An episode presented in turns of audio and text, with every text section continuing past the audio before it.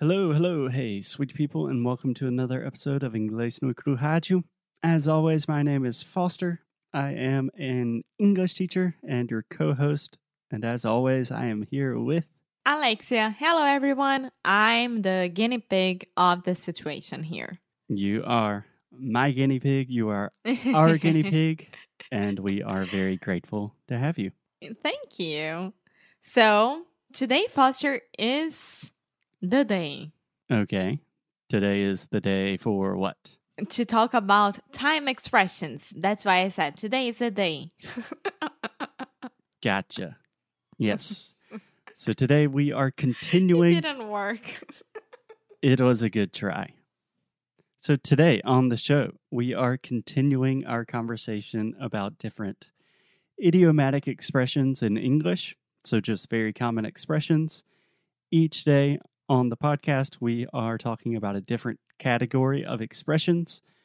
And today, we are talking about expressions that are connected with time. Time. How does that sound to you? Yeah, sounds good because, I mean, time is our lives. Yeah, time is life. Um, talking about time and language, this is something we talked a lot about in our Prepositions Perfections Challenge. And the way we talk about time in English and in most languages, it's really important and it's really beautiful and it really demonstrates something fundamental about this very limited resource that we have, that we all have, which is time. That's very true. Okay, so are you ready to get started? I am. Let's do it. Let's do it. So, we have a few expressions about time. I think some of these will be pretty easy for you. Maybe you already know some of these, and others perhaps will be a little bit more difficult. So, let's start with an easy one. Okay, Okay. cool. So, the first expression connected to time. Do we have time for a quick drum roll? The first time expression for today bright and early. Do you know this one, Alexia? yes, when you when you wake up early. Okay. Would you like to elaborate just a little bit? So today I woke up bright and early, Okay. Which means and it was the best time of my morning because it was when I opened my eyes and I saw the sun's light. excellent. Yeah, so this expression bright and early that you could directly translate to brilhante and cedo, I don't know. Sim. But we normally use this in the way that you said in your example. We normally use bright and early when we are talking about waking up, and we are waking up earlier than normal, probably. And maybe when it's a good thing, because I mean, I wouldn't use bright and early for like, oh my goodness, I need to, I woke up bright and early and I'm not feeling good. Exactly. So bright and early has a positive connotation. So it doesn't necessarily have to be with waking up. It's really just early in the morning. But Mm, in general, you are excited about this. So you could say, okay. Tomorrow I'm going to wake up bright and early to really make a lot of progress with my work. Okay. But you could also say it when you're not specifically talking about waking up. But for example, let's say that we have a meeting tomorrow morning. I can say, I will see you tomorrow morning, bright and early. Okay. Perfect. Okay, excellent. So are we good to go with bright and early? Yes, we are. Okay, the next expression with time. This is also a pretty easy one, I think, for you to take your time or to take Yeah. my time. you don't need to rush, take your time. We are not in a hurry. Yeah. And I think this one is pretty close, pretty similar to the way you would say it in Portuguese, right? Yeah, exactly. Um yeah, and I mean, even though it's an expression, this expression is pretty easy to guess as well. Yeah, yeah, it's Even if you don't know. it is a most of the time we do not recommend to directly translate from Portuguese, but in this case it pretty much works. Yeah. So, can you give me an example? Yeah, I'm taking my time to work today because I'm not feeling good. Perfect. Perfect. Yeah.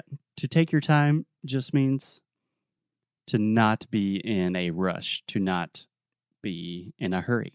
Yeah, exactly. Just to, I would say, like to be, to have a little bit of self care.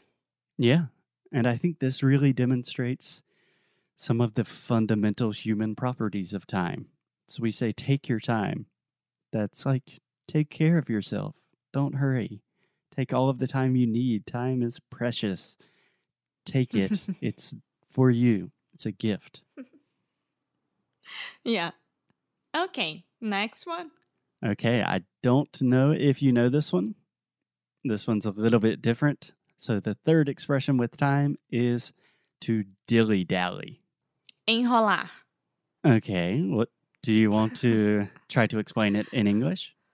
Maybe it's like I am dilly dallying today because I don't want to work, but it's different than taking my time.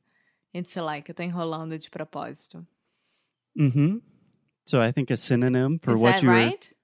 were more or less. So essentially what you were describing is to procrastinate, right? Yeah. Ah, eu tava procurando essa palavra. Yes, exactly.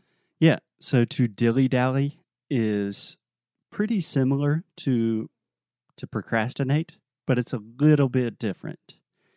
So if you are dilly dallying or to dilly dally means that you are kind of taking your time, perhaps even wasting time because you are moving slowly. Right? You can say like, ah, Faixa is dilly dallying today so much. You could say that.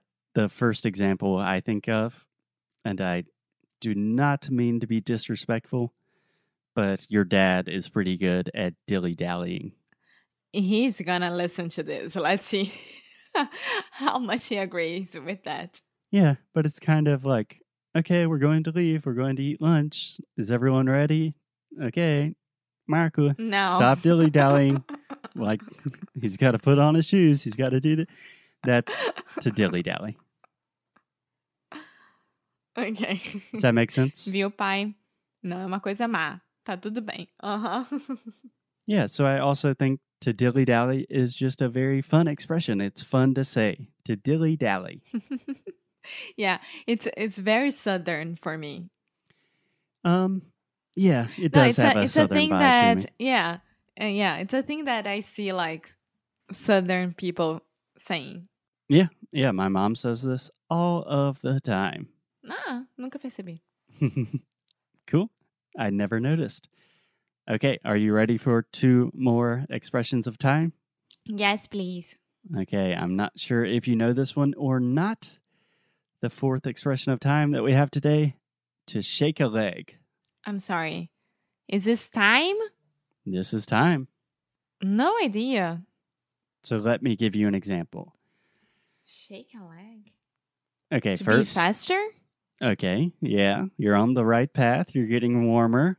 So imagine what does to shake shake a leg mean? Think about I have no idea, more. think about it literally. What does to shake mean? Mexer. Yeah. And a leg? A perna. Mm-hmm. So what are you doing when you're to go shaking your faster. legs? Yeah, Waking up my leg.